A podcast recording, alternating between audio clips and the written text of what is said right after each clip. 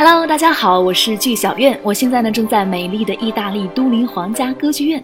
那咱们国家大剧院的原创歌剧《骆驼祥子》今夜拉开了意大利巡演的序幕，演出真的是全场爆满，大获成功。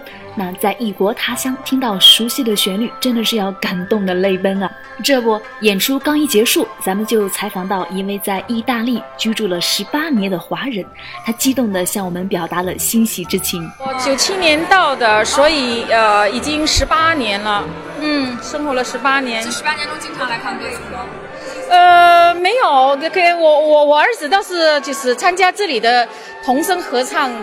呃，我呢是第一次来，非常的震撼，而且我觉得这这这种形式应该对于我们中国人来说也是第一次吧。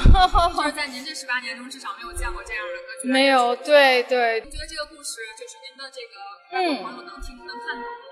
呃，他们能看懂，因为有有那个翻译的字幕在上面。完了，还有一个就是演员表演的也非常出色啊啊啊！所以声情并茂的可以 看得看得懂。这个演出还会在这个国家电视台那个播放。如果要是在电视上再一次播放的话，您会看吗？我会，而且我会让我们中文班的孩子看，因为我在这管一个中文学校，有有有一百多个孩子，我这儿华人孩子在学中文。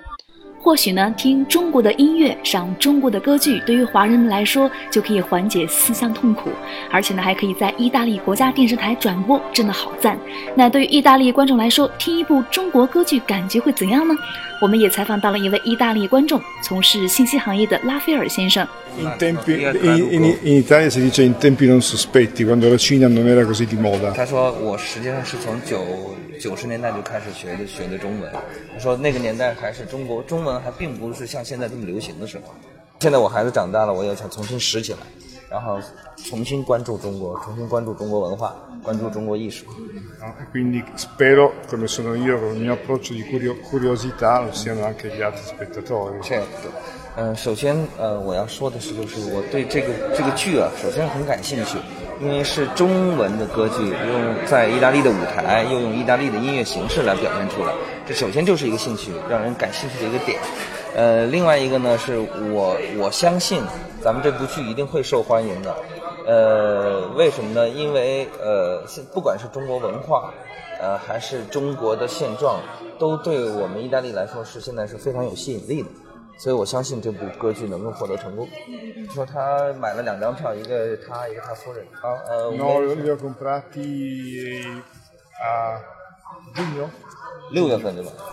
六月份就买好了我们祥子九月演出的票，看来中国文化对于意大利民众的吸引力真的是不小啊！要感谢著名作曲家郭文景先生创作了这样的佳作。对于巡演呢，郭先生也表示，艺术总是相通的，会带给人美感，抚慰人们的心灵。艺术就是说互相之间的理解，不会因为风格很不一样而造成障碍，穿透这些。地域风情风格这一个层面，其实这个说艺术的内涵都是一样的。骆驼祥子对于这个意大利的观众来讲，非常容易解呃理解，就是一个农村的青年到大城市里面来追求自己的梦想，最后梦想破灭了。这种故事，在美国文学、这个俄罗斯文学，或者说在南美文学里面都有。哎，这是一个那个，简直是一个就是说普遍的这个，尤尤尤其是在那个。一个国家城市化的进程当中，这样的故事都很常见。而风格呢，不同的风格呢，会增强那个艺术享受的美感，因为异国情调会给我们带来美感。所以说，不管是从那个异国情调，还是从这个故事的那个关于人和生活的关系，都不存在理解障碍。我希望这个意大利观众能够喜欢这部歌剧。中国国家大剧院历史不长，但是在制作西方经典歌剧方面。现在已经是世界一流了。那么，如果这一次能够获得成功，那就是说在原创方面的一个很大的成绩。但是我是很有信心的。好了，以上就是今天的小院播报。想知道更多祥子在意大利的故事，一定要关注我们接下来的祥子走异国系列报道。